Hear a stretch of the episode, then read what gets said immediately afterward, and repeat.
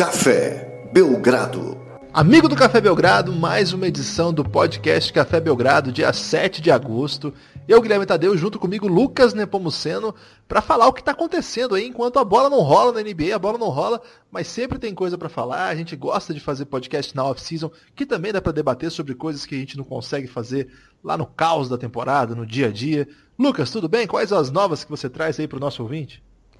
Olá, Guilherme. Olá, ouvinte do Café Belgrado. É, a primeira nova que eu venho trazer aqui, Guilherme, é o seguinte. Você, ah. ouvinte, se inscreva no novo canal do Café Belgrado. A gente fez uma mudança aí no. Na verdade, a gente não mudou ainda. A gente adicionou um servidor aos nossos aos nossos episódios. Então a gente provavelmente vai estar chegando em você através de dois canais por um tempinho, é, para a gente justamente fazer essa transição. Então você procure aí, você que usa um agregador para ouvir o nosso podcast, é, procure se está inscrito no, no canal certo, né? Que é o canal novo. Provavelmente vai ter dois canais aí para você se inscrever. Um você já deve estar inscrito e o outro é que a gente está pedindo para você se inscrever agora. E aí, depois de um tempo, a gente vai ficar apenas nesse novo canal, se tudo correr bem nessa transição, né, Guilherme? É isso aí, a gente está tentando melhorar o serviço. Hoje mesmo a gente já tem algumas novidades. Sabe quais, Lucas? Quero saber vou dizer a cidade dos, dos nossos ouvintes que merecerão abraços especiais. Que isso, rapaz? É, a tecnologia está avançando, né? E para que a tecnologia continue avançando, Lucas, a gente vai precisar pedir para o nosso ouvinte, antes de entrar propriamente no assunto hoje, debater NBA e alguns outros assuntos, por exemplo, a final do Sul-Americana de Sub-21, que foi super legal, daqui a pouco a gente fala disso, vai ter que pedir uma ajuda. É isso mesmo.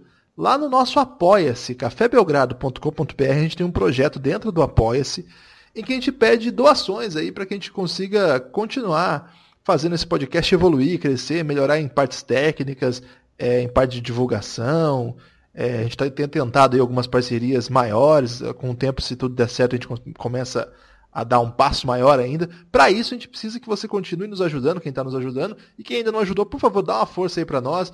É, são várias possibilidades, na verdade, são duas grandes possibilidades é, de apoio, tá lá no cafébelgrado.com.br. Tem a de 20 reais, que é o Belgradão Insider, que você tem acesso a um conteúdo exclusivo para quem assina essa plataforma. E tem o Belgradão, assinante Belgradão, 9 reais, que também você tem acesso a bastante coisa. Nessas últimas semanas teve até mais coisa Belgradão, porque a gente fez uma cobertura intensa aí do Sub-21, né? Então acabou tendo mais assunto para o assinante em geral. 9 reais, Lucas. 9 reais não dá para dizer que é muita coisa, né? Guilherme, você sabe que eu sempre procuro coisas que as pessoas gastam nove reais e que não vale a pena tanto quanto vale ajudar o Belgradão. É claro que nessas, nessas procuras que eu faço, Guilherme, eu acabo encontrando muita coisa boa com nove reais, aí eu não conto aqui pro ouvinte, né? que é para deixar em suspense, assim, então pra ele, pra ele poder decidir sozinho. É, mas olha, Guilherme, tem gente dando R$ reais num conjunto com apenas 16 guardanapos vermelhos. Eu não tô mentindo, gente, tem na loja da Etna e ainda paga frete, hein, Guilherme? Que isso? Quanto que é? R$ reais em 16 guardanapos? 9,99, 16 guardanapos vermelhos. Você que faz festa de criança, quantos guardanapos vão numa festa de criança, assim, Lucas? Ah, cara, dependendo se você vai ter pratinho plástico ou não, mas no mínimo quatro pacotes de guardanapo. Aí você compra aqueles de 50 centavos que vem 50 guardanapos, é, vale bem mais a pena do que esse de. Aí você pode assinar tranquilamente aí por vários meses o, o Belgradão Insider. Valeu, então fiquem atentos aí no cafébelgrado.com.br. A gente está muito perto de fechar a nossa meta inicial, que, que é para cobrir os gastos aí que a gente já teve e vem tendo aí para manter o podcast é, funcionando. Entra lá no cafébelgrado.com.br que está explicadinho lá tudo que você vai ter acesso, pode ter acesso é, e, sobretudo, quais as necessidades nossas aí. Lucas, é, pedir um dinheiro com dignidade, né? Não é aquela. é, não é aquele pedido assim, é, sem dignidade. Ô, Lucas, vamos lá então aos assuntos da, do podcast de hoje. É, você separou um tema aí ligado à NBA, é isso?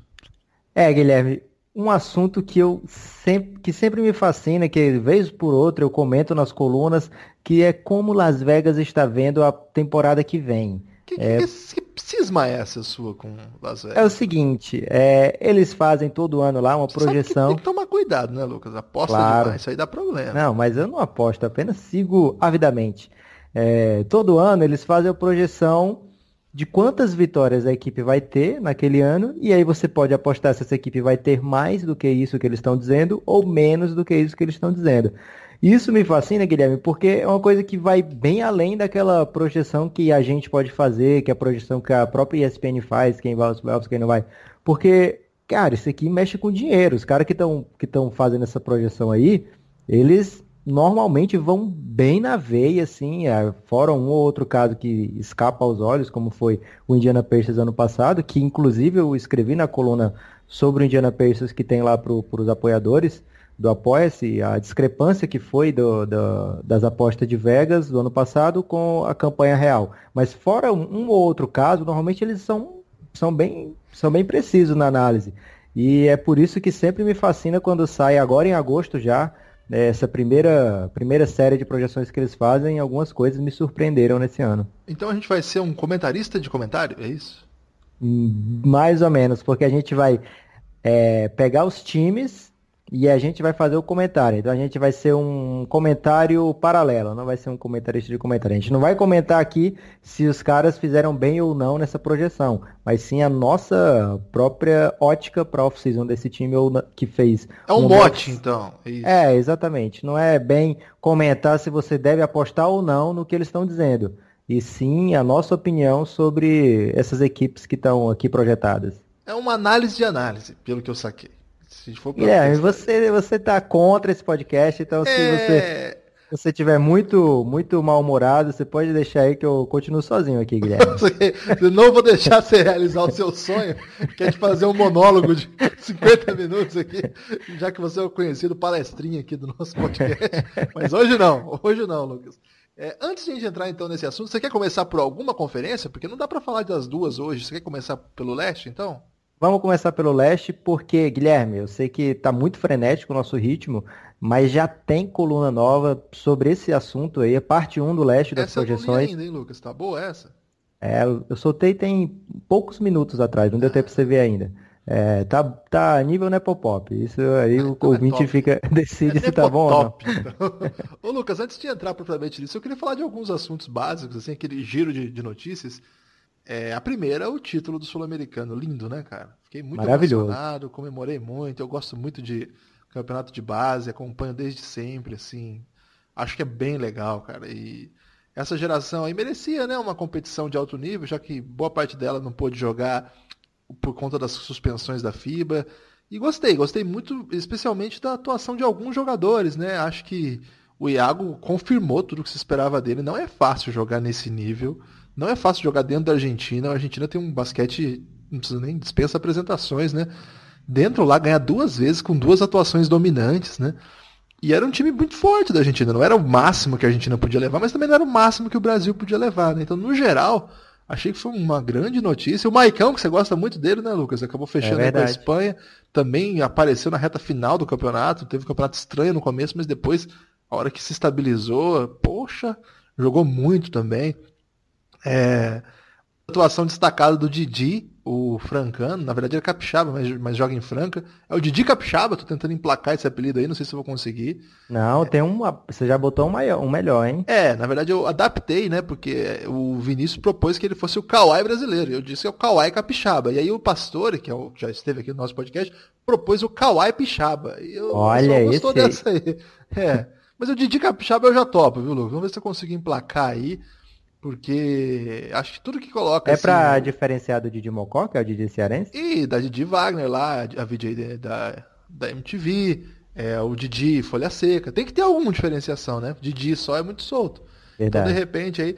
Outras notícias, Lucas. Saiu hoje alguma, saíram algumas é, notícias. A mais triste de todas, a lesão do Jerry Smith, eu não sei pronunciar o nome dele. É, então aqui a gente vai chamar de Zaire mesmo, como se ele fosse aquele país que não existe mais o Zaire Smith machucou, né, cara? É, mais uma lesão aí na, nos talentos draftados pelo processo. Que, que sina, Lucas. Aliás, é, os três draftados desse ano, quem até mandou, foi, acho que foi o Renan, não lembro sobre o nome dele, lá no Twitter eu, eu compartilhei já esse tweet. É, os três draftados desse ano, o Shane Milton, o Landry Shamet e agora o Zaire Smith, estão machucados. Os três é, não bastasse esses três desse ano, do Philadelphia 76ers, é, parece que dos outros dois não é tão grave, não. Essa do Zaire Smith é bem grave. Mas não bastasse essa, é uma tradição, né? Já teve Nerlens Noel, já teve Okafor, é, já teve os dois principais talentos, Ben Simmons e Embiid. Que coisa! E o Fultz.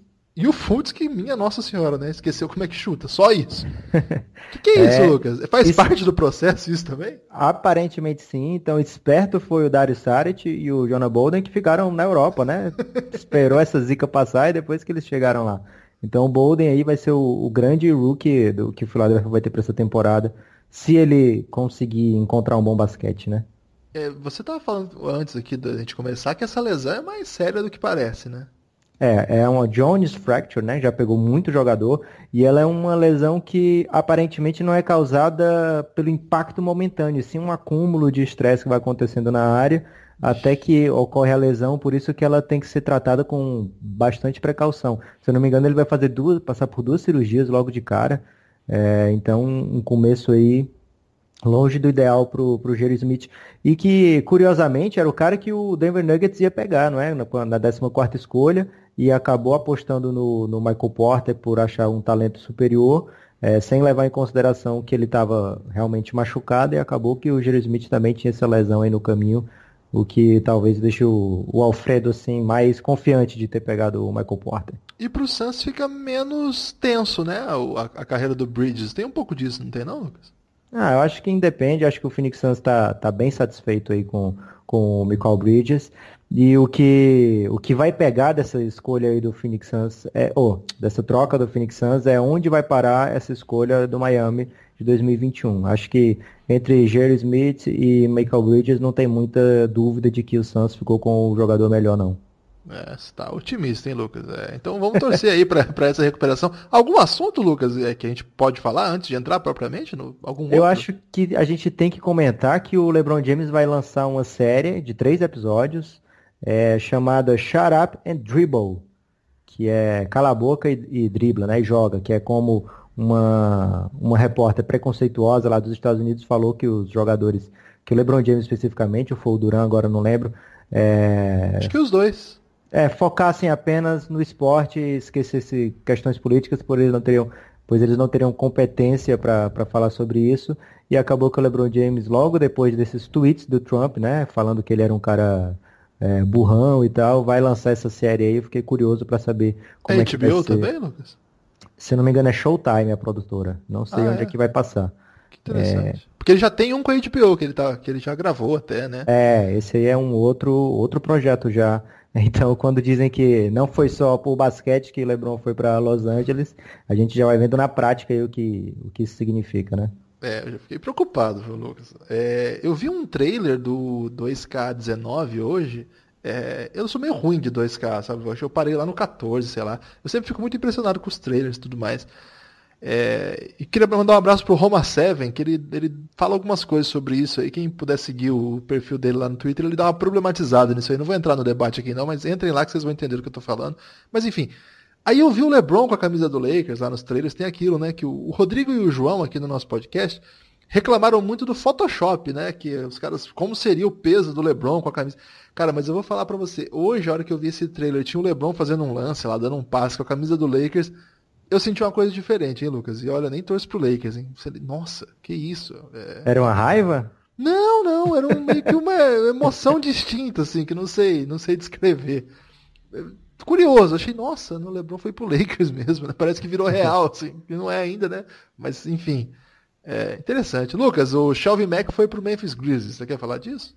É, eu acho que o Orlando vai sentir aí a grande ausência do, do seu líder em assistência da temporada passada, com 3.5 assistências por jogo.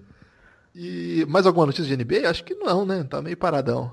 Vamos, vamos para as projeções, que tá o caos, Guilherme, aqui nas projeções. Vamos o lá, leste então. nem tanto, mas o do oeste vai ser uma coisa sinistra. Então você que está ouvindo a gente, a gente vai falar do leste agora. Você pode parar de ouvir que o Lucas falou que nem tanto, nem vale a pena mais. não, não falei, eu falei que não tá tão caótico, mas tem muita coisa para a gente falar aqui. Vamos lá então, é, e no próximo programa a gente vai fazer do Oeste, a mesma coisa que a gente vai fazer agora. Do Leste a gente vai fazer no Oeste, a gente não sabe muito bem como vai ser, porque é agora que a gente vai decidir. Lucas, vamos lá. Você quer começar de baixo para cima ou de cima para baixo? Ah, eu acho que no caso do Leste fica mais legal de cima para baixo. Então vamos lá. Eu, eu que toco ou você? Você, poxa. Então vamos lá. É, Guilherme, eu vou separar então aqui da mesma maneira que eu separei no, no, no nosso texto lá. A gente vai falar das equipes que estão projetadas a ter uma campanha bem melhor aliás, muito melhor, depois bem melhor, levemente melhor, e depois a gente faz isso com as campanhas é, que piorariam na visão de Las Vegas, ok? Vamos lá então. Então, campanhas muito melhores significam que os times vão ter mais de oito vitórias em relação à temporada passada. No leste, por isso que eu falei que não está tão caótico, não tem nenhum time é, projetado para ir tão, bem, tão melhor assim nessa próxima temporada. Agora, bem melhor, Guilherme, é uma curiosa escolha aí de Las Vegas, que falou que duas equipes apenas vão ter campanhas bem melhores na próxima temporada. Antes de começar, é, você dizer isso, quando você fala uma, uma, escolha de Las Vegas, me lembra aquele pessoal que fala assim, o mercado tá nervoso hoje. o que, que nós estamos falando? Las Vegas é o quê? Os apostadores, os caras das bancas? Os caras das bancas que, que colocam esse plus, plus minus, né? Que, Mais menos. Coloca, isso, que coloca essas, essas essas metas de vitórias para os times. Eles ah. colocam que, por exemplo, que, o, que nessa temporada, já entrando aqui nos times bem melhores, o Brooklyn Nets vai atingir. É, eles colocam lá a base, 32 vitórias e meia. Então, se você acha que eles vão fazer mais de 32 e meia, ou seja, 33 acima, ou menos, que seriam 32 para baixo. Eles definem a base da aposta, então, para quem Isso. não é apostador entender assim. É, e aí eles... você decide se você aposta que eles fazem mais ou menos do que isso. Ou seja, Mas... eles não podem errar muito, porque se alguém cometer uma análise equivocada, é, fica muito fácil ganhar da casa, da banca. É isso, né? É isso. E aí, Vamos se lá. tiver um, um time muito fácil de acertar, vai muita gente apostar nesse time. E, e aí complica a situação da banca. Ex né? Exagerando didaticamente, é como se a banca colocasse Golden State Warriors 30 vitórias. Aí, até nós que não apostamos, colocamos lá nossos 100 reais e vamos ganhar um dinheirinho. É tipo isso. Correto. Então vamos lá então. Como é que eles dizem então? Você quer começar pelo Brooklyn Nets? É, as duas equipes que eles acham que vão fazer campanhas bem superiores à de 2018 são Brooklyn Nets e Orlando Magic. É, o Brooklyn Nets saindo de 28 vitórias para 32,5 e o Orlando de 25 vitórias para 31,5. Mas aí não quer dizer muito, né, Lucas? Assim, eu entendo lá que para Vegas significa, mas esportivamente, você melhorar um pouco, quatro vitórias, mas para continuar na casa de 31, quer dizer tanta coisa, né? Então, é, o, falando do Brooklyn Nets especificamente, é, fiquei curioso com essa escolha, com esse aumento de vitórias, porque, cara, faz tempo que eles não têm a própria escolha. E aí o Sean Marks, que é um GM muito esperto, que tá ligado nas coisas, ele ficou quietinho nessa off-season, não fez grandes aquisições. É, trouxe apenas o Ed Davis lá e o, o Shabazz lá do, de Portland, que aliás o, o Sean Marks tem uma fixação por esses jogadores de Portland, né? Já deram aquele contrato lá gigante pro Allen Crabbe é, e agora pegaram esses dois jogadores de lá. É, então fez só essas duas aquisiçõezinhas, deixou o Jaleel Okafor partir é, e aí eu acho que vai ser o ano que o Brooklyn Nets pode dizer, opa, o leste tem gente querendo melhorar, eu acho que eu posso dar um passinho para trás aqui, pegar um, voltar a ter uma escolha top 3, para aí sim eu, eu começar essa minha nova arrancada. É, e aí, Guilherme, fico curioso para saber qual é a sua visão do Brooklyn Nets, o seu grande rival em Nova York. Não, eu sou, sou, um grande fã do Brooklyn Nets, na verdade. É, eu, eu sou fã do Sean também. É, eu acho que eles têm um elenco ainda muito fraco né, para NBA e os padrões que a gente espera de um bom jogo. Mas eu acho que tem algumas peças ali que, que fazem sentido. Eu, eu não gosto do D'Angelo Russell. Acho que, por exemplo, o Spencer Dindy é o melhor armador que ele. Tem, tem a impressão que tecnicamente ele é mais bem resolvido. Tá? Embora o D'Angelo Russell tenha qualidades óbvias, senão ele não seria uma escolha alta, não seria um jogador de NBA. Mas eu acho que para o próximo passo, assim, nenhum desses dois vai ser o armador do time que, quando o time de fato estiver pronto para dar um passo além. Acho que um desses aí pode ser um bom sexto ou sétimo jogador de um time que disputa lá em cima. Não digo disputa lá em cima junto com o Golden State, mas assim, disputa com o Celtics, disputa com o que o Philadelphia vai fazer nessa conferência mesmo. Acho que com isso aí, é, de perímetro é muito frágil. É, o banco deles tem algumas peças que eu gosto, no perímetro também. O Shabazz Napier, eu acho que é um jogador interessante, mas de novo, seria interessante para essa mesma função, principalmente vindo do banco, armando um caos, né? Gosto do Carlos Laver. É, acho que vai ser um cara interessante. Acho que tem, tem uma projeção boa ainda. É, ele, não é, ele não é tão jovem mais, mas eu acho que ainda tem algumas, algumas peças, assim, alguma, alguma coisinha para evoluir, né? Não é, não é jovem, mas também não é velho.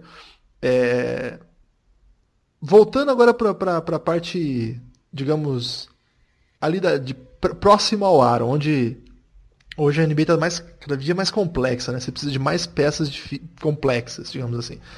Aí o time tem várias apostas, né? Eu gosto, por exemplo, do Honda e Hollis Jefferson, você sabe disso. É, acho que é um jogador muito interessante para essa NBA de hoje. Se ele acertar o chute, se ele não acertar, esquece. Mas é um jogador versátil, pode jogar de 4, pode jogar de 3, numas rotações exóticas pode jogar de 5. Jarrett Allen, acho que é um jogadoraço, assim, um prospect interessantíssimo, mas ainda não mostrou nada, né? Não dá para falar sobre isso. Eles apostaram no Kenneth Farid, que... Ele é bom, hein, cara? O Jarrett Allen eu curto pra eu caramba. Acho. Não, eu acho também. Eles apostaram no Kenneth Farid, que é, eles acho... apostaram na escolha que eles receberam, né? É, e, e assim, é um cara que eu acho que vai re reencontrar o espaço dele na NBA. Um cara que ali não faz muito sentido para mim é o DeMar Carroll, porque para mim ele é um jogador bom para time bom. E aí ele é um cara que complementa, ele é mais ou menos o que faz o. É... Eu esqueci o nome do cara lá, o careca bundudo que a gente falou dele no programa passado. No, é, o PJ Tucker. Houston. O PJ Tucker, isso. É, eu acho que é um cara tipo o PJ Tucker, é um cara que complementa, é um cara que defende o principal jogador do adversário em algumas situações, descansa sua estrela para quando para manter a defesa. Agora, num time desse, por que, que serve o DeMar Carroll? Entende? Então, eu acho que é um time meio é um time que foi sendo montado, Lucas, para. Como que eu posso dizer? Se aproveitar das oportunidades de mercado. Você Exatamente. acabou de falar do caso o, do Farid. O Carroll veio também junto com uma escolha futura. Então. O, o duro é transformar isso num time bom, né, Lucas? Porque assim, ok, não é um time horrível. Mas o, o passo do não horrível. O, o passo do ruim pro não horrível é fácil. O passo do não horrível pro bom é muito difícil. Olha a filosofia aqui na, no Café Belgrado hoje. É, Guilherme, eu não vou deixar você falar muito do Orlando Magic, não, porque da última vez que isso foi liberado deu muita treta, mas você é, projeta aí uma melhora para Orlando para essa temporada? É, o Lu, acho, que a gente, acho que a gente falou um pouco sobre o Jonathan Isaac, né? Talvez a grande esperança aí desse time. É, eu acho que sim. Eu acho que isso, isso que eu te falei antes, assim, essa projeção que os caras fazem para Vegas funciona. Mas eu acho que não tem tanta diferença você ganhar 28 ou 31 jogos no leste é, é uma semana boa, uma lesão a menos, um, um calendário ali um, que deu um pouco. É, o back-to-back -back ser um pouco menos rigoroso. O leste vai ter muito jogo ruim, né? Então, às vezes, é um perde-ganha entre eles ali. Então, eu não duvido que o, que o Orlando melhore, mas na minha categoria de sair do, do não horrível, eu acho que o Lakers, o Orlando ainda é horrível. Para sair do horrível para não pro não horrível, é um passo que eles precisam dar. Eu acho que eles têm as peças para isso. Tecnicamente ainda não se mostrou em quadra, mas eu acho o Ivan Fournier um muito bom jogador. Acho o Jonathan Simmons é, muito interessante. Acho o Aaron Gordon muito bom. É, acho o Vucevic bom jogador, assim, a NBA foi para outro caminho, né? Mas acho ele um bom jogador. Acho que o Jonathan Isaac é o que eles têm de mais interessante, que pode virar uma coisa fantástica.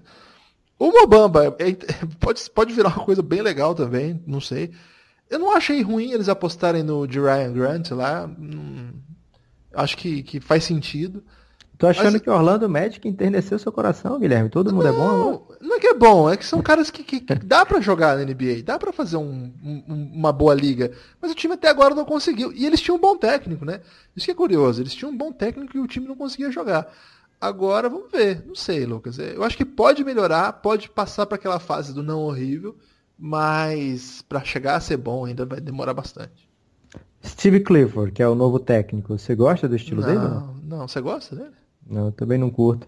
É, eu acho que ele foi muito aquém no, no, no Hornets, onde ele tinha Campbell Walker e, e boas peças ali, o, o Batum, o, o Kaminsky, o Marvin Williams, que é um cara que a NBA é, valoriza hoje em dia, o, o próprio Jeremy Lamb também.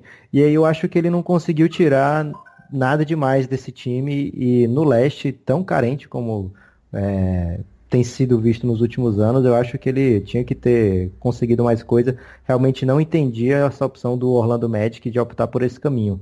É, o sistema dele talvez funcione, porque assim, como eu achava ultrapassado lá no, no, no Hornets, esse, esse, elenco do Orlando também não é tão moderno, digamos assim tem maneiras de escalar de, de forma moderna, mas o Orlando continua adicionando bigs e bigs e bigs e acaba jogando o Aaron Gordon lá para a posição 3, onde, na minha opinião, ele não vai achar nunca o seu grande espaço na NBA.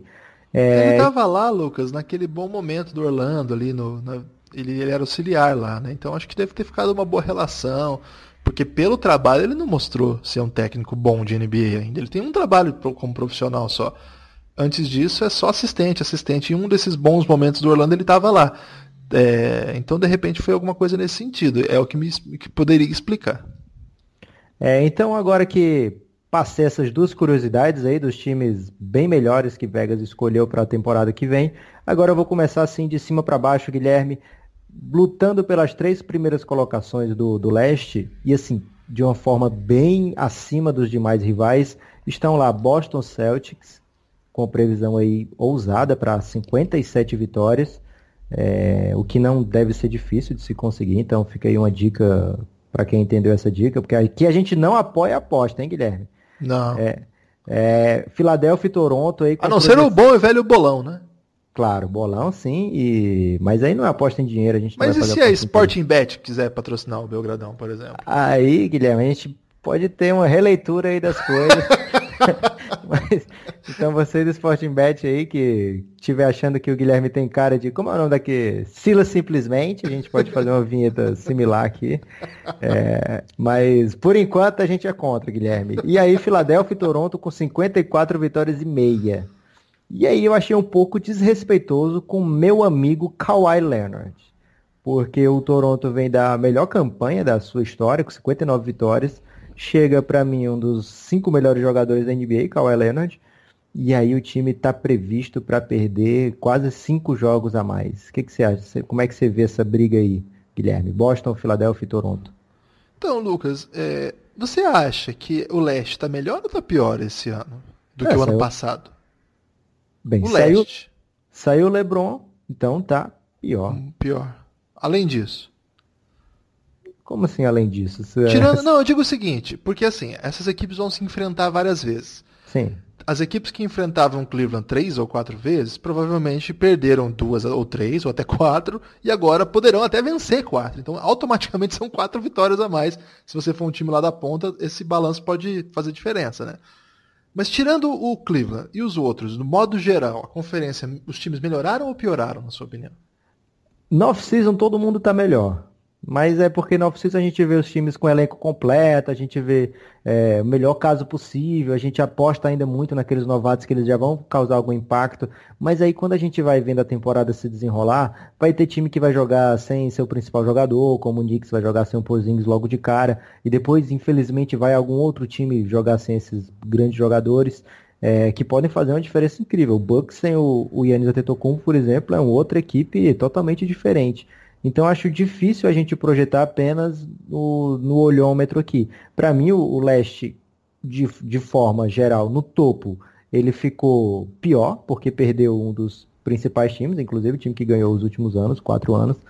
É, saiu da briga completamente, talvez pegue playoff, Vegas acha que não, acha que está bem longe disso. É, e o Toronto deu aquela melhorada, na minha opinião, para um confronto de playoff. Já não sei se na temporada regular eles vão conseguir realmente manter o alto nível das temporadas anteriores.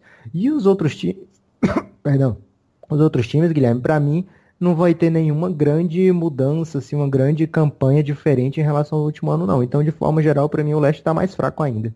Então, eu acho que assim, se de fato o leste estiver mais fraco, e talvez esteja mesmo, acho que eu concordo, é, é, é muito difícil de entender essa diferença que eles colocaram aqui para Toronto, né? Porque, enfim, o Toronto perdeu, claro, um grande jogador e adicionou um cara que a gente não sabe muito bem o que vai ser. Mas isso é o suficiente para perder cinco jogos a mais com o leste pior? Eu acho que essa é a pergunta que se coloca, né? Porque, tá, se o Kawhi for um horror, ainda assim, eu acho que o Toronto continua tendo a base que ganhou de todo mundo com uma campanha muito boa. Eu acho que um dos pontos aqui é que a campanha do ano passado foi muito acima, né, Lucas? Então, diminuir cinco vitórias daquela campanha significa mais que aquela campanha foi espetacular do que o que se projeta para esse ano seja uma campanha tão ruim. É claro, eu acho que um time que tem Kawhi, se o Kawhi for o Kawhi que a gente conheceu e aprendeu a, a admirar, eu acho que automaticamente o time deveria evoluir. O Kawhi, Kawhi, que aquele Kawhi, é mais jogador que o DeMar DeRozan. A questão é, a gente não sabe o que é aparentemente Vegas também não quer apostar muito nisso. O que, que eles projetaram aí? Vamos pensar um Toronto é, um pouco abaixo do ano passado, mas não abaixo o suficiente para deixar de ser uma força. E aí eu até concordo ali no ranking de força, que o Boston e o Philadelphia hoje estariam à frente do Toronto, mas no ano passado eu também achava que eles estavam na frente do Toronto. É que a, a campanha do Toronto, pelo modo como o time conseguiu entender a NBA, foi um pouco acima. Eu acho que o elenco grande, né, eles tinham 11, 12 jogadores que conseguiam jogar em bom nível. Quando alguém estava mal, outro vinha, vinha do banco. As rotações eram muito diversas, aqueles jogos back-to-back dá para segurar um pouco mais os jogadores era um, um, estilo do técnico, mas o técnico também saiu, né? Então, assim, eu acho que já no ano passado o Toronto não era a principal força, mas eles conseguiram vencer o leste. Acho que o resultado do ano passado não foi tão bom, e o resultado desse ano pode ser mais parecido com a, com a realidade. Então não, não me incomodou isso, não. Agora, a briga ali em cima tá bem interessante, que eles é, colocam o Boston acima do, do Philadelphia, muito acima, né? Então você acha que é, Boston é tão melhor assim que o Philadelphia. O Boston que tá vai ter que colocar dois, duas superestrelas no elenco, que já foi muito bem, mas que, é, comparativamente com o Philadelphia, tem dois meninos que estão voando e que já mostraram muito ano passado e que podem ficar ainda melhores. Cara, é o seguinte. Na minha opinião, Boston e Toronto são as duas forças do leste ainda. É, tanto para a temporada regular quanto para playoff. E aí, é, eu vou na linha do que você falou do Toronto. Toronto já tem uma base montada que eu acho que não vai sentir tanto a saída do Dwayne Case. Vai sim sair, vai sentir sim a saída do DeRozan, mas cara, o Kawhi é muito, mas muito superior ao DeRozan. A gente tem que lembrar que o Kawhi, é, no ano antes da contusão, ele fez uma temporada tão boa, tão magnífica, que na temporada anterior, que foi justamente na temporada seguinte, que foi aquele que se contundiu, ele era disparado o mais cotado para MVP da temporada. É, ele teve uma ascensão ofensiva muito, muito absurda nos últimos dois, três anos saudáveis dele. E defensivamente ele continuou jogando no altíssimo nível. É, não é aquele cara que se mostra para um jogo. Ah, esse jogo aqui eu vou querer defender todo mundo, que era muita coisa que o Kobe fazia, né? Nesse jogo agora eu vou mostrar que eu sou um grande defensor. E aí ele ia nesse jogo específico, que tinha muita atenção da mídia, e defendia pra caramba. Mas o Kawhi ele fazia isso com naturalidade, uma simplicidade jogo a jogo, de maneira constante e sobre-humana, assim. Então, quando você pega os números, as estatísticas avançadas, algumas que eu não sei nem interpretar, do Kawhi são totalmente superiores a do, de qualquer outro ser humano. Então, da NBA atualmente. Então, essa diferença, esse potencial que o Kawhi traz para Toronto, para mim, deixa a equipe finalmente no nível é, apto a disputar o leste de maneira realmente é, para brigar pelo título. Você sabe que até a temporada passada eu já achava que o Toronto era o melhor time do leste que dava para conquistar o, leste. Inclusive vencendo o LeBron James. Olha que loucura que eu pensei, cara.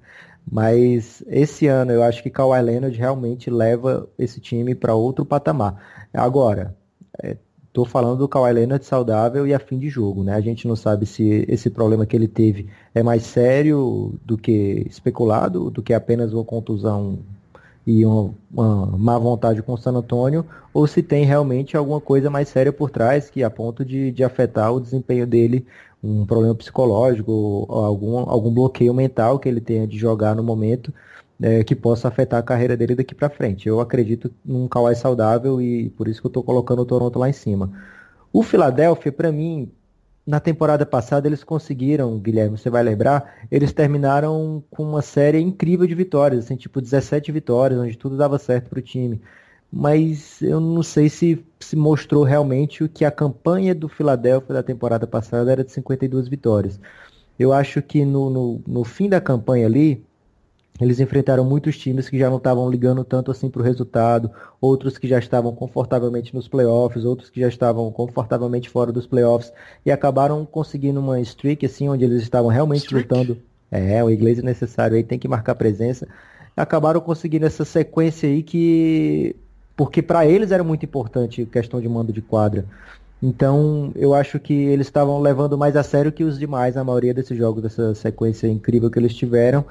E eu acho que não condiz muito com a realidade. Eu acho que o time é um time incrível, com um potencial muito grande, mas eu acho que eu ainda tenho que ir com calma quanto a eles.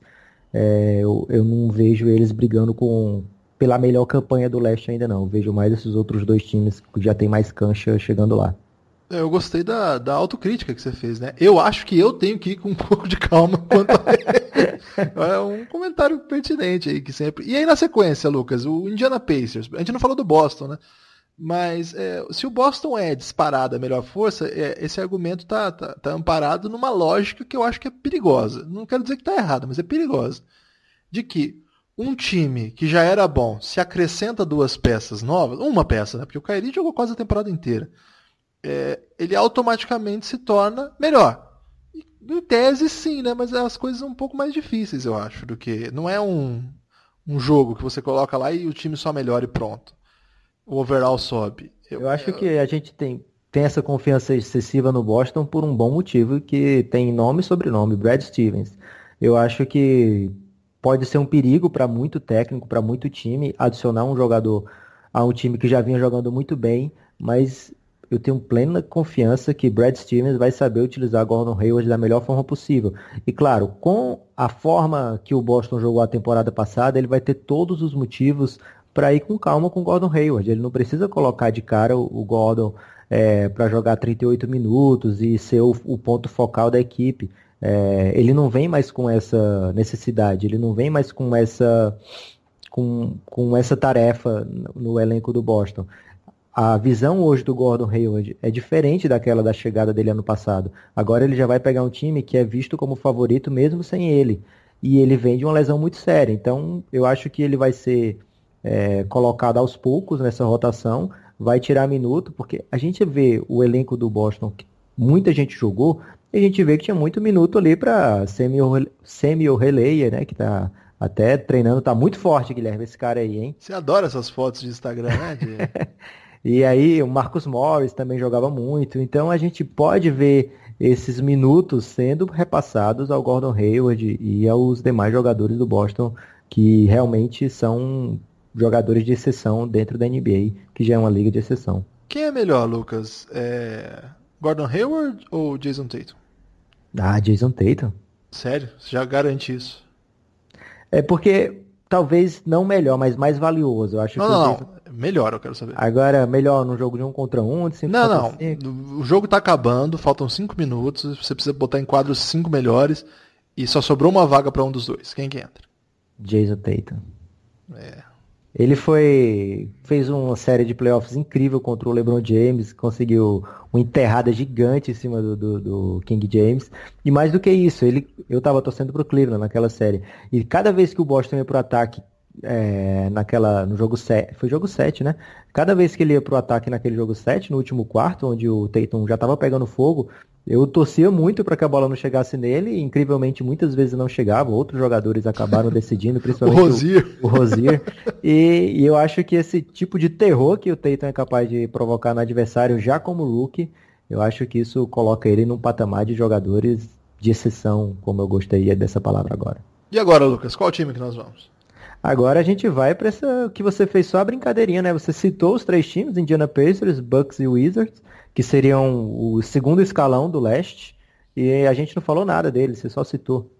Vamos lá então. O Pacers, você sabe que eu sou um fã do, do Indiana Pacers, né? É, o que, que o Vegas está pensando para eles? É, pensa que vai ser a mesma campanha do ano passado.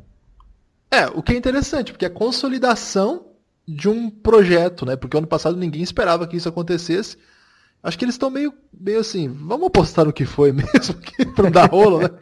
E quando o cara faz isso, é que não tá querendo adivinhar nada, né? Tá só mantendo.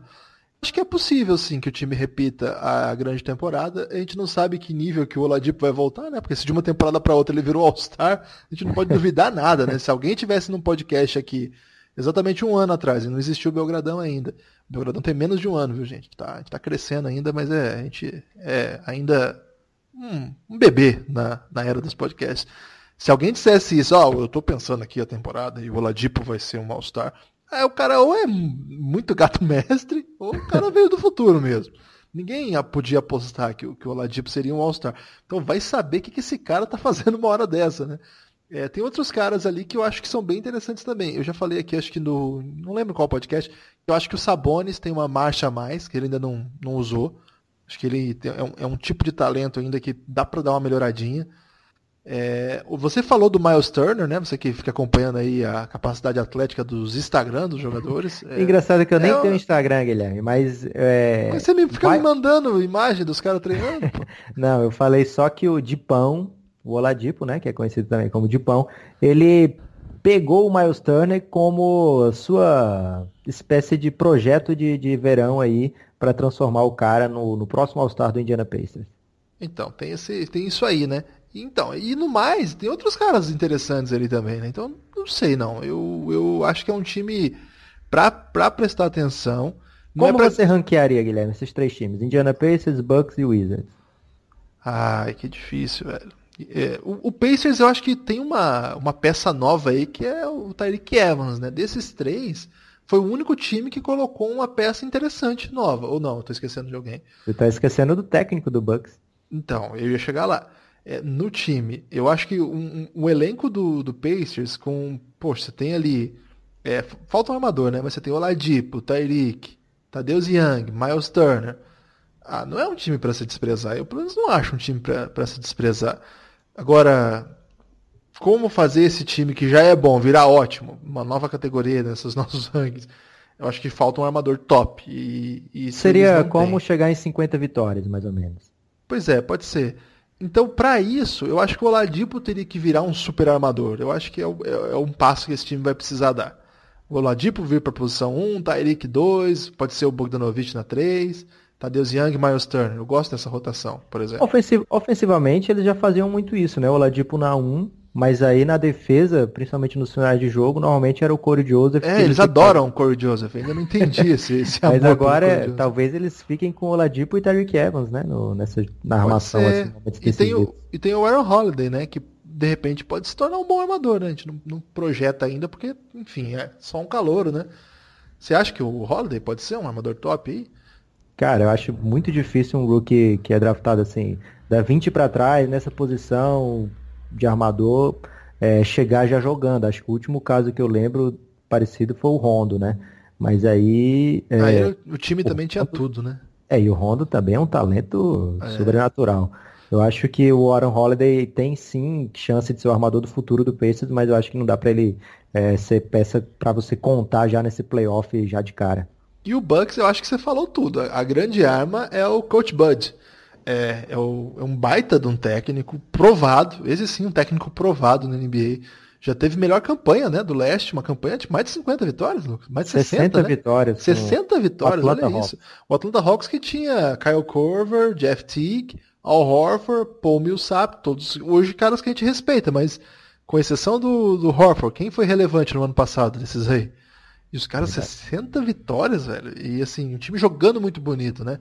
Time que, poxa, entendeu muito bem o que a NBA pedia naquele momento e respondeu. Desde então, o, teve um podcast do Coach Bud com o Hoje e que ele abriu meio coração, foi bem legal, cara. E ele fala assim que ah, teve dificuldade lá com a direção do Atlanta, né? Parece que não é um lugar muito tranquilo de trabalhar assim. E o time não tinha muito para onde ir depois que saiu o Horford, aí depois saiu o Millsap, aí o time começa a se deteriorar, né? Então ele, o time saiu, mas eu acho que a credibilidade do Coach Bud tá aí. Então ele escolheu ir pro, pro Milwaukee. Ele, ele não passou uma chance incrível que era de treinar o Phoenix Suns, cara. Passou, e do Toronto também, né? Ele, ele recusou o Toronto de um jeito meio bizarro. É. A galera lá de Toronto ficou até meio chateada. Acho que ele não sabia que ia vir Kawhi. É, não, o pessoal de Toronto ficou meio assim, porque parece que ele não deu nem resposta. Ele meio que parou de atender o telefone. Foi uma coisa meio estranha, assim. E aí, tanto que eles nem tinham o plano B, eles colocaram o auxiliar, né? Foi uma coisa meio, meio estranha, assim. É o Nick Nurse, né? É. E, então, ele, ele deu a entender que ele escolheu ir para Milwaukee por conta do grego. Ele fala assim: bom, é, o tipo de talento que o grego tem, eu estou muito curioso para saber o que, que, eu posso fazer com ele, porque na verdade ainda não, ele não sabia ainda. Ele sabia que o grego trabalhava muito, que era um cara louco assim, por treino, e que melhorava cada ano alguma coisa, e que ele tem uma facilidade de jogar de tantos modos, em tantas posições, que ele ainda não sabia muito bem como que ele ia usar ele. Vai ter que ver agora. Agora que os times estão começando a se encontrar, né? Eu acho que esse cara vai fazer coisa grande aí sim. Acho que é um técnico diferente. E é um elenco que a gente cansou de falar, né? Quantas vezes a gente falou aqui o elenco do Milwaukee é melhor do que o que ele tem, vem jogando. não é só o grego, né? Eu acho esse time acima desses aí. Então se eu tivesse que ranquear, eu provavelmente colocaria Milwaukee, Pacers e aí o Wizards, porque eu acho que o Wizards está meio parado no tempo. Você acha que o elenco do Bucks é tudo isso ou eu estou exagerando? Cara, chegou, a gente tem que falar dele aqui porque virou o novo Van Vliet, chegou o Brook Lopes, né? Aliás, é. o, ele substituiu o Van Vliet, mas que a gente não fala mais do Van Vliet, né? Já falamos de Toronto e nem citamos o Van Vliet. Cara. Segunda vez que isso acontece, um, uma tristeza aí, pra, mim pelo menos. Mais Brook Lopes agora, que é o, a nova paixão aí de, de boa parte das pessoas que comparecem aqui no podcast, é, vai ter essa chance aí de brigar por minutos relevantes na rotação do Bucks, que tem muita gente grande, né? Mas aí eles têm o Ilyasova também, Guilherme, que chegou é verdade, nem do. Philadelphia.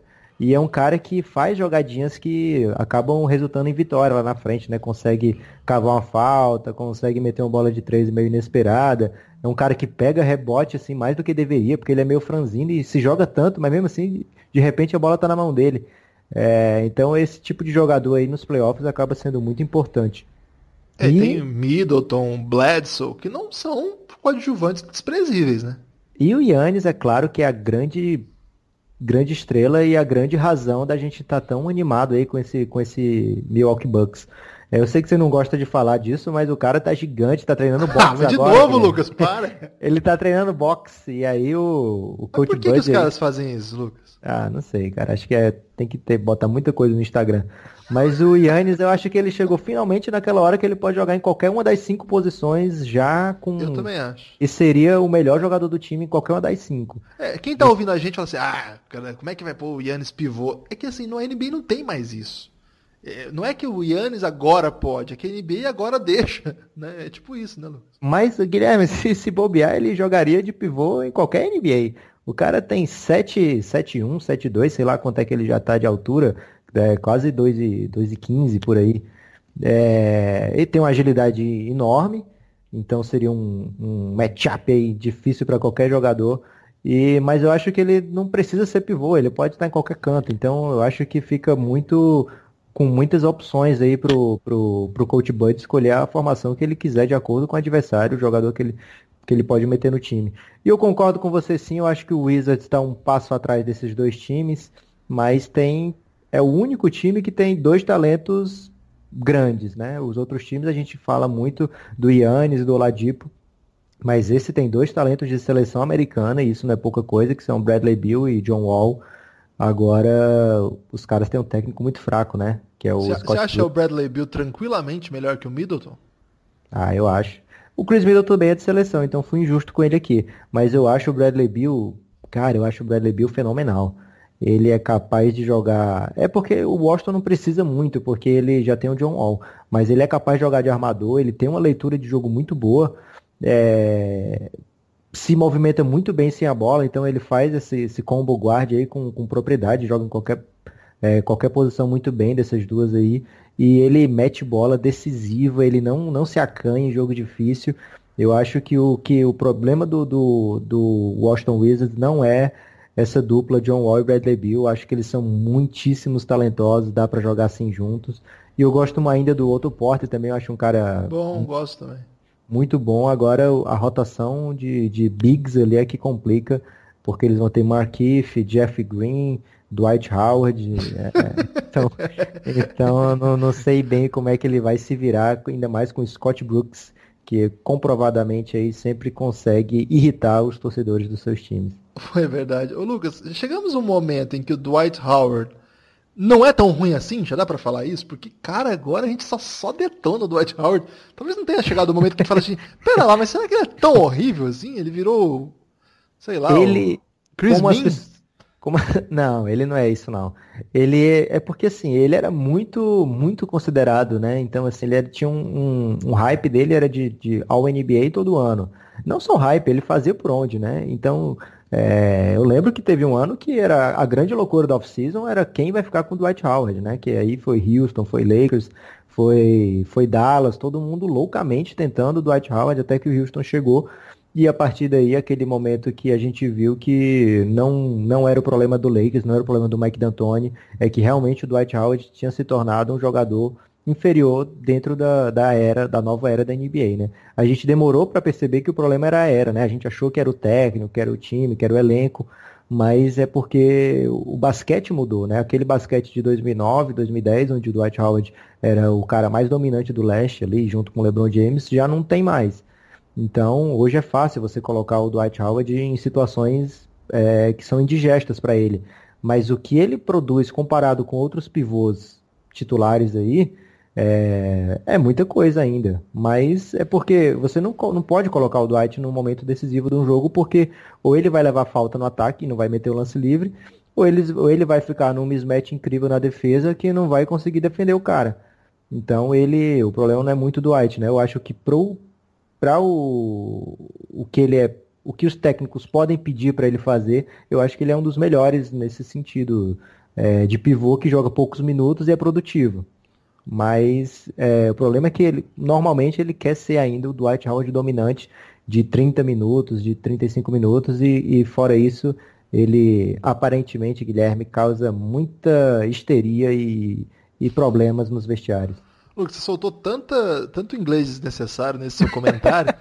é, mismatch, combo guard. É, é, eu tô achando que você tá fazendo alguma alusão ao naming right wizard aí, tentando vender aí um eventual patrocínio. Eu não sei, eu acho que foi isso, porque é, propaganda subliminar também funciona, né? Olha, Guilherme, é o seguinte: é, grande parte das interações que eu recebo do Twitter sobre o podcast são citando inglês desnecessário como. Caiu no gosto popular. É verdade. E aí eu acredito que eu tô, de repente, Guilherme, contribuindo aí pro, pra, pro vocabulário de, de, dos nossos ouvintes, né? Ou, quem sabe, até ele dizendo, olha, esse cara falando errado a palavra, não é mismatch, é mismatch. É, então aí ele fica até testando aí a sua, a sua dicção, ou pode estar tá aí adicionando uma ou duas palavras ao seu vocabulário. Vamos para Tier 3, a terceira, o terceiro pelotão do leste? Vamos lá então. Seria Miami Heat, Detroit Pistons e Charlotte Hornets, que ficam ali entre 35, 36 e 40 vitórias. Esses são aqueles times que vão brigar pelo, pela chance de ser varrido na primeira rodada, né? Tipo isso, né, Lucas? É, basicamente é isso, mas se bem que o Miami Heat me parece que tem um histórico aí de não ser varrido porque tem um bom técnico, tem alguns jogadores interessantes ali, mas, cara, eles ficaram para trás, hein? E não acontece mais nada, né? Você não ouve nem rumor mais sobre Miami. É, antes, o, todos os rumores, todo mundo ia para Miami, né? Agora não tem mais nada, cara. Não tem, não tem burburinho, não tem é aquela. Eu fui dar uma olhada no elenco do Miami. Cara, é como se o mundo tivesse parado mesmo, né? Assim, são jogadores interessantes que estão na NBA há algum tempo e que não são relevantes mais. Eu acho que a única peça, digamos, um pouquinho diferente ali é o Justice Winslow por ser assim uma projeção, mas é uma, uma promessa. Já tem quantos anos na NBA? O Winslow já está na NBA desde 2015. Ele já está elegível para uma extensão aí agora e até agora o Hit não decidiu, né? E já, já acabou o contrato de rookie dele. É, as peças ali do, do Miami que eles têm para decidir um jogo é o Dragic, o Hassan Whiteside, ah, ou pior, um né? Jogo. John Waiters, Josh Richardson, James Johnson. Aliás, teve até um rumor aí, que agora não vou lembrar quem que postou no Twitter, que o James Johnson e o John Waiters podem estar de saída. Mas também, assim, não sei, assim, é um time estranho. Eles assinaram com o Olinik, né? O Olinik era uma peça que ficou assim, mais ou menos badalada nos playoffs, porque apareceu, né? E jogou bem, eu achei, nos playoffs passado. Mas então, mas é um time assim, que tem um bom técnico, tem um, um geme que todo mundo admira pela história, tudo que ele já fez. Só que é um time que também eu acho que parece, parece um pouco com a situação do Wizards, sabe? Depende muito do encaixe, tem umas peças meio estranhas, só que não tem um, um super talento igual o John Wall, não tem um outro talento como o Bradley Bill. Acho que é um time que periga por falta de perspectiva, assim. Não sei muito bem o que, eles podem fazer. Acho que a novidade ali que pode vir é do Ban Adebayo, que, enfim, é um, é um cara que tá, chegou agora na NBA, é, teve um ano de calor, assim, não dá para dizer que foi ótimo, mas foi presente, né? Quando um calor joga, consegue entrar na rotação, é sempre admirável. E no mais é isso aí mesmo, né, Lucas? É, eles, a gente viu os playoffs passados, eles eram muito dependentes ainda do, do, do Wayne Wade. E aí a gente lembra que o Dwayne Wade nem jogava no Cleveland. Pois é. Então isso mostra que tá faltando alguém para assumir esse protagonismo. Você falou aí do John Waiters, mas por incrível que pareça, o, o John Waiters foi muito importante no, nas duas arrancadas do Heat, né? Que foi no final da temporada atrasada, né? Que o time chegou inesperadamente lá aos playoffs e chegou jogando bem. E o John Waiters jogou muito ali naquele finzinho de temporada. Teve um jogo que eles venceram o, Golden State, se eu não me engano, e com o John Waiters brilhando demais. Lucas, antes de você continuar a elogiar o John Waiters, só me responda. Qual a diferença do John Waiters pro J.R. Smith? Ah, cara, nem vem, nem compara. John Waiters, primeiro, o J.R. Smith já conquistou muito mais. Mas fora isso, John Waiters, eu acho. A diferença que... então é que o J.R. Smith conquistou mais, é isso?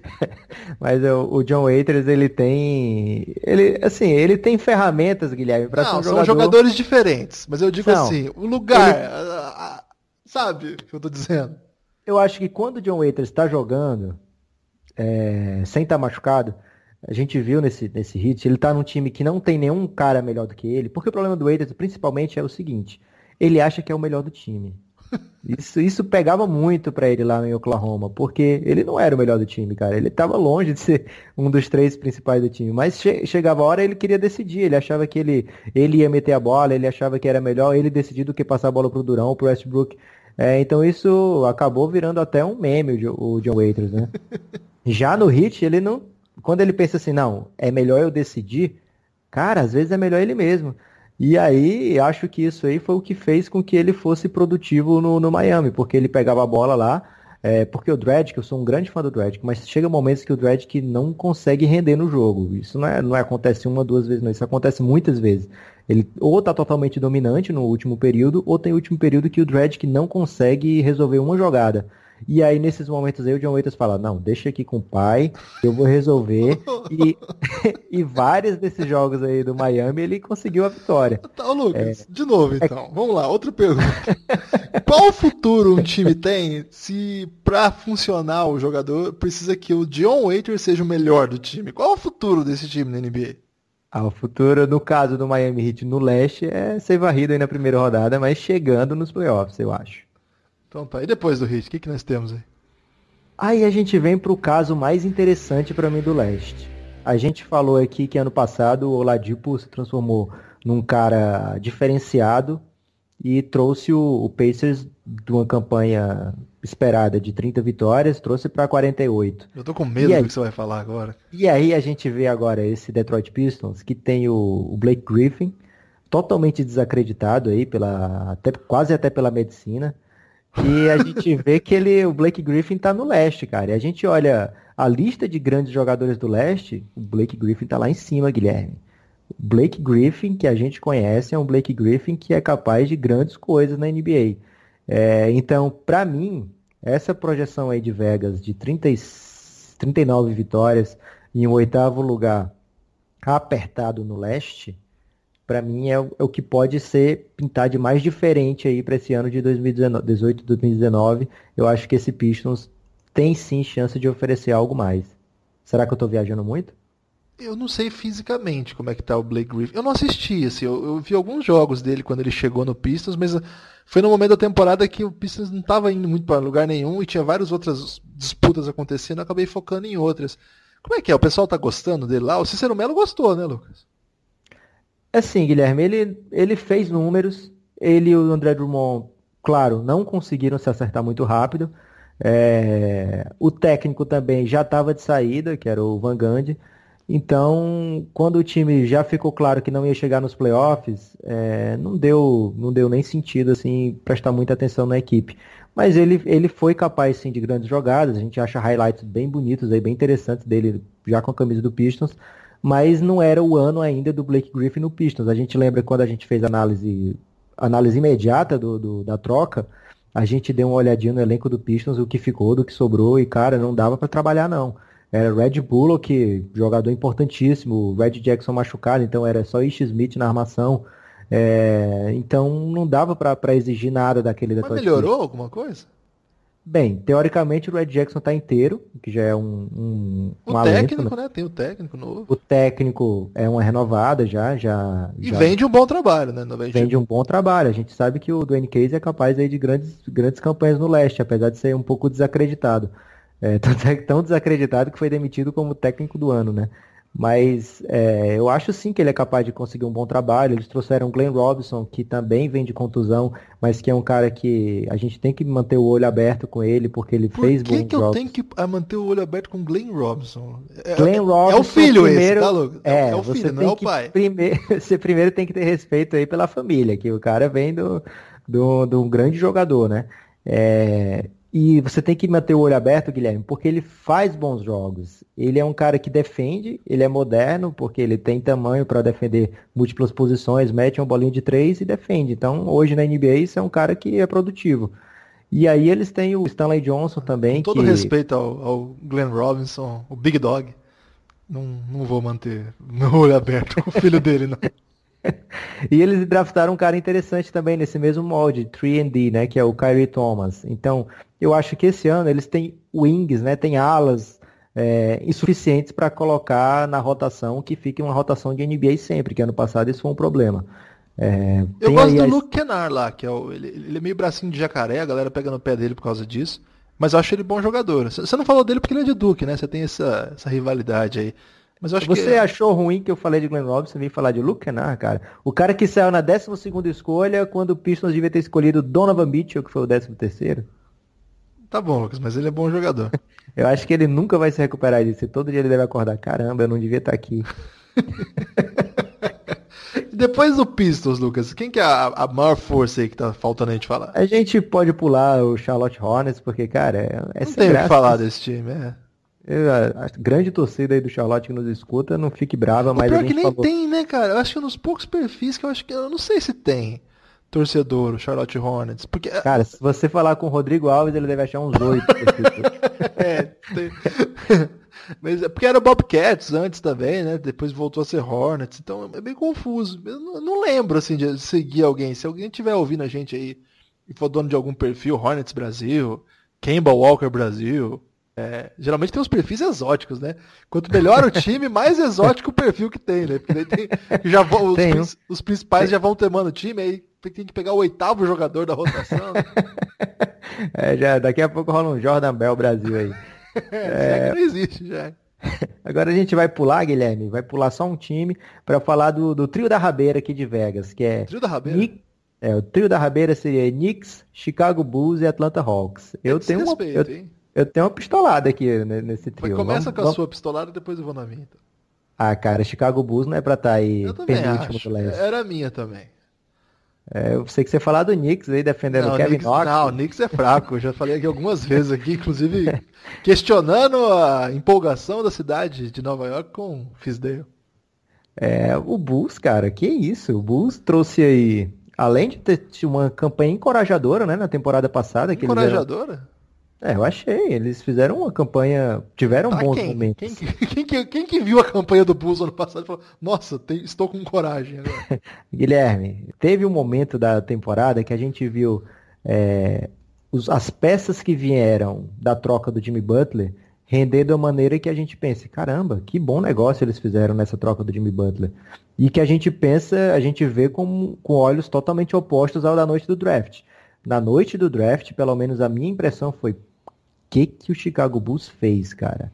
Trocou a grande chance aí de, de uma troca decente pela sétima escolha, pegaram um cara que eu não pegaria naquele dia com a sétima escolha, e que hoje eu vejo que seria uma bobagem não pegar, se bem que saíram outros melhores, mas depois, mas mesmo assim uma grande escolha ali na sétima escolha, e o Chris Dunn que mostrou que não, não tá perdido ainda para NBA.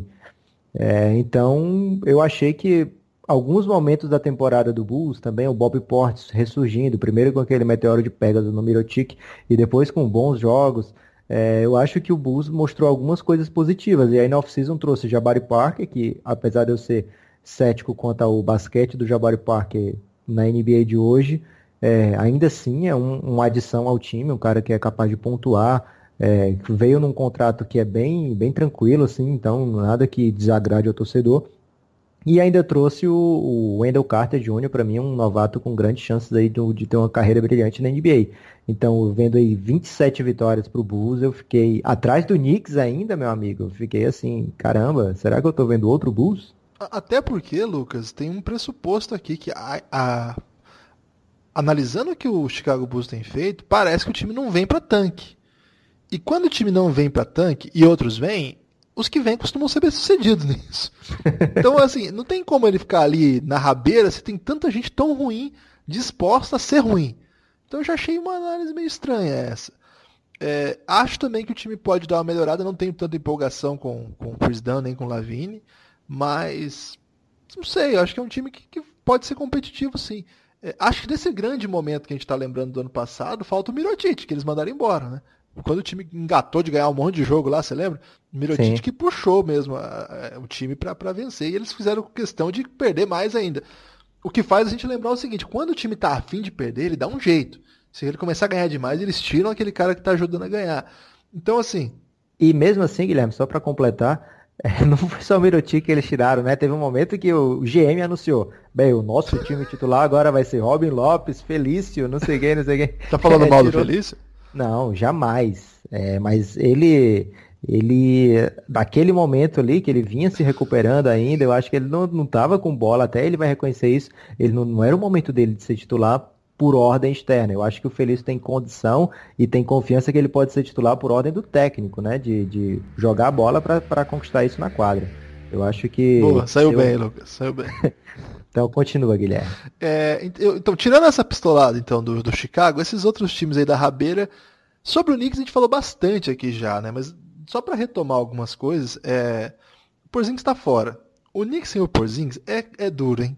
É duro, cara. Porque com o Porzingis já é duro de ver. Agora, sem o Porzingis é, é uma coisa estranha, porque falta muita coisa. É... Eu não quero, eu sou assim, eu só disse o seguinte, eu vou esperar para começar os jogos, analisar o time em quadra antes de sair aleatoriamente se empolgando com o Fisdale. A torcida do Knicks é meio estranha, eles se empolgam com algumas coisas. E eu acho que o que tem de melhor hoje, sem o Porzingis, é o Enes Kanter. Ele é o melhor Não, jogador cara. do time. Será, cara? E o Knox? Não, o Knox pode ser, espero que seja, tem potencial para ser, mas a gente não viu ele pisar na NBA ainda, né? A gente viu ele jogar Summer League, foi muito bem. Mas assim, comprovado na NBA, uma linha, imagina uma, uma linha na sua cabeça aí. Trey Burke, é, quem que é o, quem que é o, o ala titular? Tim Hardaway? Courtney Lee. Courtney Lee, Tim Hardaway, Rezonge, de repente, um, de, um, desses aí. Ou é o Moodier, ou é o Trey Burke. Cara, esse time não ganha de ninguém. O Frank Nitina, que a gente chama de Big Frank aqui, porque a gente não sabe pronunciar o sobrenome dele, é, é um cara que não ataca, só defende. Aí eles contrataram o Von Lé agora. Quem que o Von Lé vai fazer na NBA, cara? Então, assim, eu, eu, eu, gosto do Mitchell Robinson. Não sei se ele vai jogar na NBA. Eu até projetei aqui que ele deve terminar deve gastar alguns minutos na G-League, né, para aprender melhor o jogo, assim, se encaixar melhor. Acho que é uma grande aposta, pode ser que dê certo, mas é um time que você olha é ruim demais, assim, é, é um time pro, promissor porque tem o Knox e o Porzingis. O Porzingis está machucado e o Knox não jogou ainda. E aí vai, vai enfraquecendo, né? E aliás, tá você viu aí que saiu uma notícia do do Adams, Steven Adams, que confessou que tem problemas de depressão, né? E o Cantor, que é um Twitter maravilhoso, disse assim: ele está sentindo saudade do é, Mustache Brother, que eles chamam. Era eles dois, usavam é, o bigodão. Eu acho que o Cantor, ele, ele, ele, ele tá com a cabeça em outro lugar, cara. Ele não quer ficar no Knicks, sabe? Ele quer jogar num time competitivo, ele quer arrumar confusão com o Kevin, com Kevin Durant. Esse é a liga que ele tá. A liga que ele comenta e a liga que ele joga são duas ligas diferentes, né? Ele tá em outro, outro nível, assim. Então, sei lá, eu, eu gosto do, do que o Knicks está pensando a longo prazo. Eu acho que colocar Porzingis junto com o Knox e um elenco que mate bola, que não é esse, tá? É, acho que pode funcionar. Tô curioso para ver o que, que o Rezonde vai fazer, uma espécie de última chance dele na NBA. Contrato de um ano só. É, o, o, Magic meio que desistiu dele. Imagina para o Magic desistir. É, quer dizer que as coisas realmente não estavam boas. De repente no novo ambiente, né, com um técnico novo. Mas é, eu acho que é um time que para final de, de, de, de rabeira mesmo. Você acha que não? Eu acho que sim, eu acho que eles fariam bem em ficar no final mesmo. Quem sabe ano que vem pega um desses novatos aí de Duke para realmente continuar o, o, juntando peças que realmente dê para valer a pena colocar em quadra, porque a coleção de talento, que não é talento de verdade que o Knicks tem, cara, tá, tá gigante. É, eu tentei é. escalar esse time agora, ficou ruim. Agora você falou dos talentos de, de Duke, aí hoje, hoje lá no Twitter do Café Belgrado até compartilhei uma, uma foto do pessoal lá, e o pessoal tá muito empolgado com comentar tamanho dos jogadores. É, essa é a nova moda. E muita gente nossa, o Zion tá enorme. Tá bom, vamos ver o cara jogar, né? Poxa, ô Lucas, pegou moda isso aí, hein? Cara, eu e o Zion, vou trazer a informação aqui, Guilherme. Ele seria o segundo jogador mais pesado da NBA hoje, hein? Caramba. Você quer, você quer falar do tamanho dele mesmo, tá? É, Guilherme, eu pulei um time apenas pra gente comentar isoladamente. Não, faltou o é Atlanta único... Hawks, hein? Não, mas fora esse aí que eu pulei de propósito, tem outro time que eu. Você quer falar do Hawks? Alguma coisa? O Hawks está preparado para perder. Ele foi montado para perder. Ele quer perder e ele vai conseguir perder. Pode ir lá, vamos para próxima. Então ele vai vencer, é isso? Ele vai vencer na conquista das derrotas que ele planejou e lutou para isso. Vai ser uma grande vitória o número de derrotas dele. Exatamente. É, então Vegas colocou aí 23 vitórias e meia para Atlanta e você tem a chance aí de conquistar uma grana apostando abaixo disso. Pessoal do Sporting Bet aí que tá vendo a minha mudança de, de atitude aqui, pode de repente nos patrocinar. É, Cleveland Cavaliers. Isso é Guilherme. é legal no Brasil? Sempre ficou confuso para mim. Cara, tem o Silas simplesmente na TV todo dia, então deve ser, né? Vai, vai Cleveland, Cleveland. Cleveland Cavaliers, 50 vitórias em 2018. Aconteceu na off alguma coisa com o time que eu não lembro bem. E agora Vegas projeta 30.5 vitórias para eles, uma queda de quase 20 vitórias. Será que é porque o Colin Sexton chegou, Guilherme? Eu acho que é, Lucas. Eu acho que eles estão estão muito tristes aí com, com a chegada. Não, ô, ô Lucas, eu não sei se é, vai ser tão ruim assim. É, é tudo isso? Pois é, cara, me, me chamou muita atenção porque. É, Tenta escalar gente... aí o Cleveland. Ah, Colin Sexton, é, que fez uma boa Summer League, não quer dizer nada, né? E ele pode jogar ali com ou George Hill ou Sexton, né? Ou até os dois juntos. Mas teoricamente seria o Colin Sexton para dar rodagem para o menino. Acho que não tem sentido é, forçar um George Hill aí, deixa ele vir do banco mesmo. E aí, J.R. Smith ou Jordan Clarkson, que é uma dúvida aí cruel, que que assolou os sonhos do LeBron James durante os playoffs e finais, principalmente. E aí tem, eles trouxeram agora o Sam Decker, Guilherme, para fazer um trio de brancos que você pode confundir o adversário. Tem o Cedi Osman, o Kyle Korver e o Sam Decker ali para essa posição 3. E trouxeram o, o Nuaba também, né? Que é o cara que o Betinho, que nos escuta sempre, curte muito. E aí tem pro, pro garrafão Kevin Love, Larry Nance e Tristan Thompson. É, não empolguei não, é, não é empolgante, Guilherme, mas assim, quando a gente lembra que esse elenco aí, que tinha LeBron James, claro, chegou a três, quatro finais consecutivas, se bem que o core desse elenco ficou, né? Mas algumas peças pegaram só a última final. Mas, cara, é um time com rodagem, é um time experiente e eu não sei se é para uma queda tão gigante. Eu acho que Vegas foi muito no, no histórico, né? Porque o quando o LeBron saiu do Cleveland a primeira vez, a queda foi gigante. O LeBron saiu do Miami, a queda foi gigante. Então, acho que eles foram mais ou menos nesse sentido aí. Talvez a gente supervalorize o que esses caras produzem porque estavam com o LeBron James. Eu acho que esse time é melhor que o Orlando, é melhor que o Brooklyn, é melhor que o Charlotte e talvez pode ser melhor que o Detroit. Então, cara, eu não consigo botar cravar tão um time, esse time ficar tão longe assim de uma vaga nos playoffs no leste, né? Eles estão cotando aqui para 30 vitórias e, e, as vitórias necessárias, segundo o Vega, seriam 39 vitórias para chegar no, nos playoffs. Cara, será que o Cleveland eu, eu, é, realmente é o time que me deixa mais confuso? Ah, eu acho que eu acho que o Kevin Love é um jogador de altíssimo nível e acho que tem um calor muito bom e um monte de coadjuvante o que esse calor pode ser, de repente, pode mudar o patamar do time, né? É, eu acho que o Cedi Osman tem muito para evoluir. Acho que ele vai ser um jogador de NBA bom, bom jogador, assim. Pode ser um cara efetivo, titular da posição, que destaca em grandes jogos. É um cara que já fez muita coisa na Europa e que evolui mesmo. Ele é bem jovem, é um cara que está pronto para jogar. Assim, ó, ano que vem tem que botar ele em quadra. Eu acho que, que é isso que precisa. Eu, eu não acho o Decker e o Corver jogadores assim, horrorosos para a NBA atual. Acho que são caras que casam muito bem com o que a NBA está fazendo. O Tristan Thompson é um caso à parte, porque até esse pouco tempo atrás ele é um jogador assim importante, né, de double-double, tanto que ele ganha quase 20 milhões, é um salário enorme. Também não é um jogador assim, a NBA mudou muito, mas o suficiente para o Tristan Thompson ser irrelevante? Acho que não, tanto que nas finais ele jogou, em alguns momentos foi até importante assim. É, o, o Antizizit pode ser um cara melhor ainda, um cara que tem, tem idade para melhorar, de 20, 21 anos. Ele chegou com hype na NBA, né? Pois é, não, ele é bom jogador.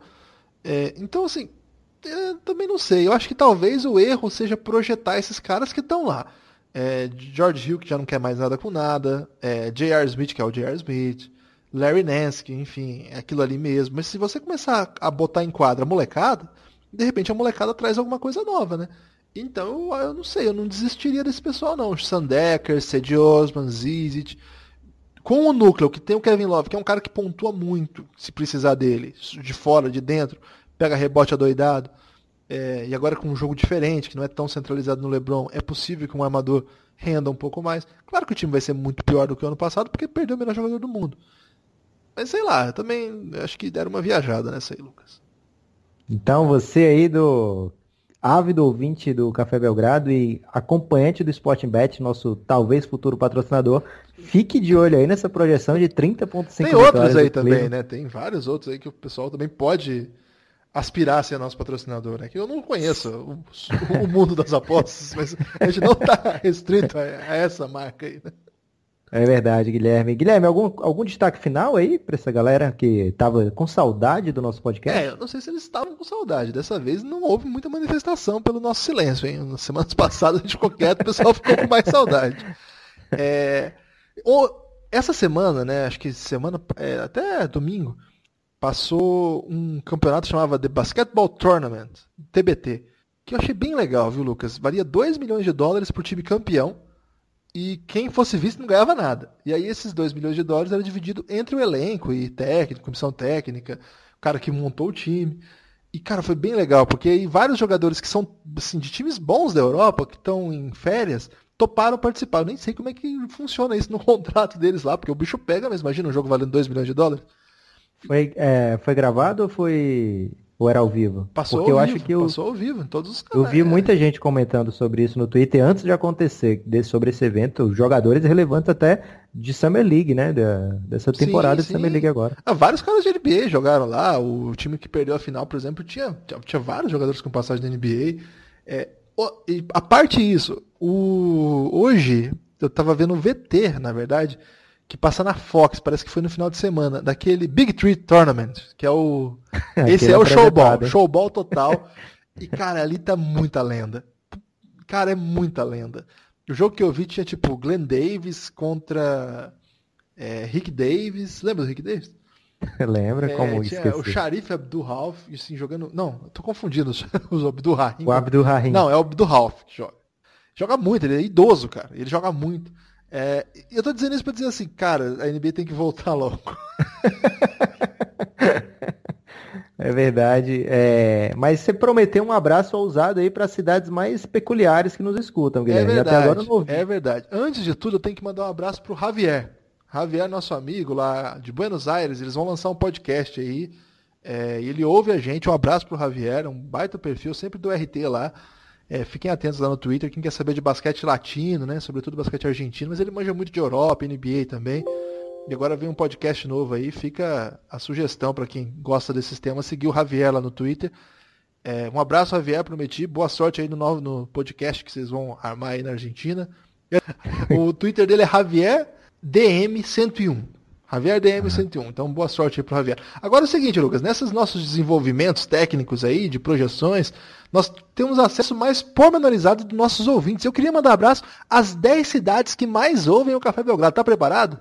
Opa! Olha só, esse, esse, ranking a gente acabou de subir, é, ou seja, subiu ontem nesse novo servidor, então a gente só tem o índice dessa semana. Na próxima semana pode ser que mude e a gente lê novamente aqui os abraços. Pode ser, Lucas? Ah, é, é bom que causa uma aleatoriedade específica para esse podcast de hoje. Sempre importante. Mas vamos lá. Primeiro um abraço para Belém. Belém ouve muito nosso podcast em primeiro lugar, Lucas. Opa, Belém. Já foi para Belém? Cara, eu fui só escala, que eu já viajei para Manaus, então eu parei em Belém apenas. Mas eu acho que foi essa parada em Belém que fez trazer tantos ouvintes. em segundo lugar, São Paulo cidade de São Paulo. Um abraço para todos os paulistas que nos ouvem. Em terceiro lugar, Nova Friburgo, Lucas. Gosta de Nova Cara, Friburgo? Ainda não, não vi. Mas olha, Guilherme, o Carmelo Anthony, ele acabou de fechar com o Rockets aí, fica essa notícia aí pro pessoal da Nova Friburgo. Não tinha fechado ainda, não? Não, agora é oficial. É, o Nova Friburgo tem o Friburguense, né? Que é uma informação aí que não, não pode ser desprezada. Quarto lugar, Rio de Janeiro. Um abraço aí para os nossos ouvintes do Rio de Janeiro, cidade maravilhosa. Quinto lugar, Colatina, no Espírito Santo. Um abraço pessoal de Colatina. Sexto lugar, Três Pontas. Três Pontas eu não sei onde é, Lucas, você sabe? É, sei, Guilherme. Como é que você não sabe que Três Pontas Você está pesquisando é um no Google? é um- é um município brasileiro que fica localizado Minas Gerais. Fui mais No- rápido que você. Um abraço estado de povo de, Gerais. de Três Pontas. Não conheço, não tive a oportunidade de conhecer, mas tenho muita curiosidade. Uma cidade de 53 mil habitantes, de acordo com o Wikipedia. Um abraço pessoal de Três Fica Pontas. na região sul de Minas Gerais, que é um diferencial, né? Ah, eu gosto do sul de Minas, hein? Hum, rapaz. Minha família é de lá, inclusive. Um abraço aí para meus familiares do sul de Minas. Ah, então é esse pessoal que tá ouvindo. Será que são eles? Então, deixa o abraço pra lá, que parente tem que ouvir, obrigado. É, sétimo lugar, Belo Horizonte, Lucas. Um abraço pro pessoal de Belo Horizonte que tem ouvido o Belgradão. Consolidando aí a, a nossa força nesse estado maravilhoso de Minas Gerais. Sem dúvida. Oitavo lugar, Lucas, Fortaleza. Opa, minha família, muito obrigado. Nono lugar, Porto Alegre. Polêmico, hein?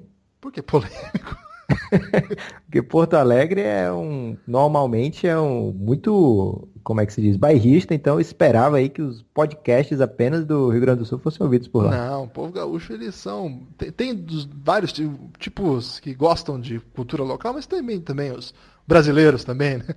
E em décimo lugar, a grande, bela e pródiga Maringá, no Paraná. Um abraço aí para todos os meus parentes. É, inclusive deve ser cliques meus esse aí, viu? Testando o Pensando servidor. se tá funcionando.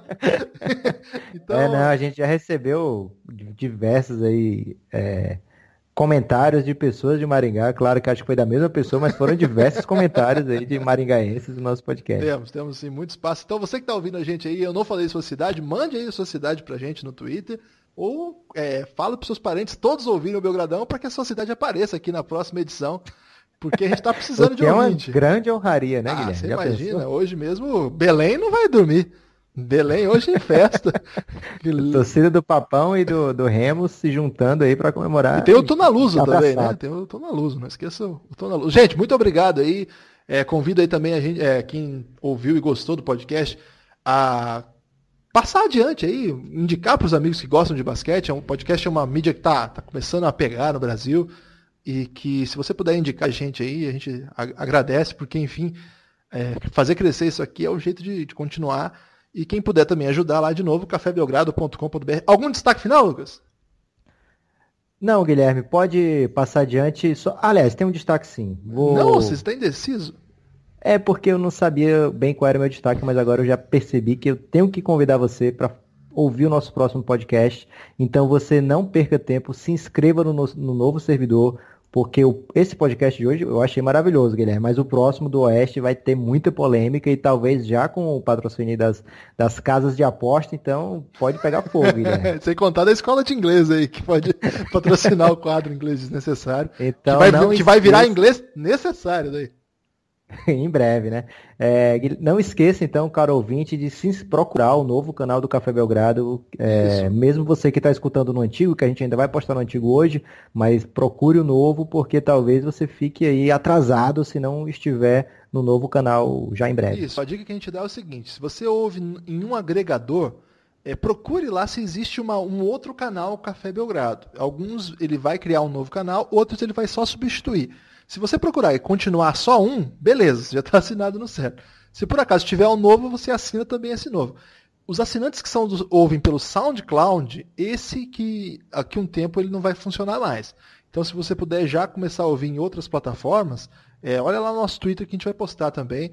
É, mas isso aqui vai ser a longo prazo. A gente está começando agora porque a gente é prevenido, né, Lucas? Uma influência chinesa no nosso, nosso modo de conduzir as coisas. Forte abraço, Lucas. Valeu, Guilherme.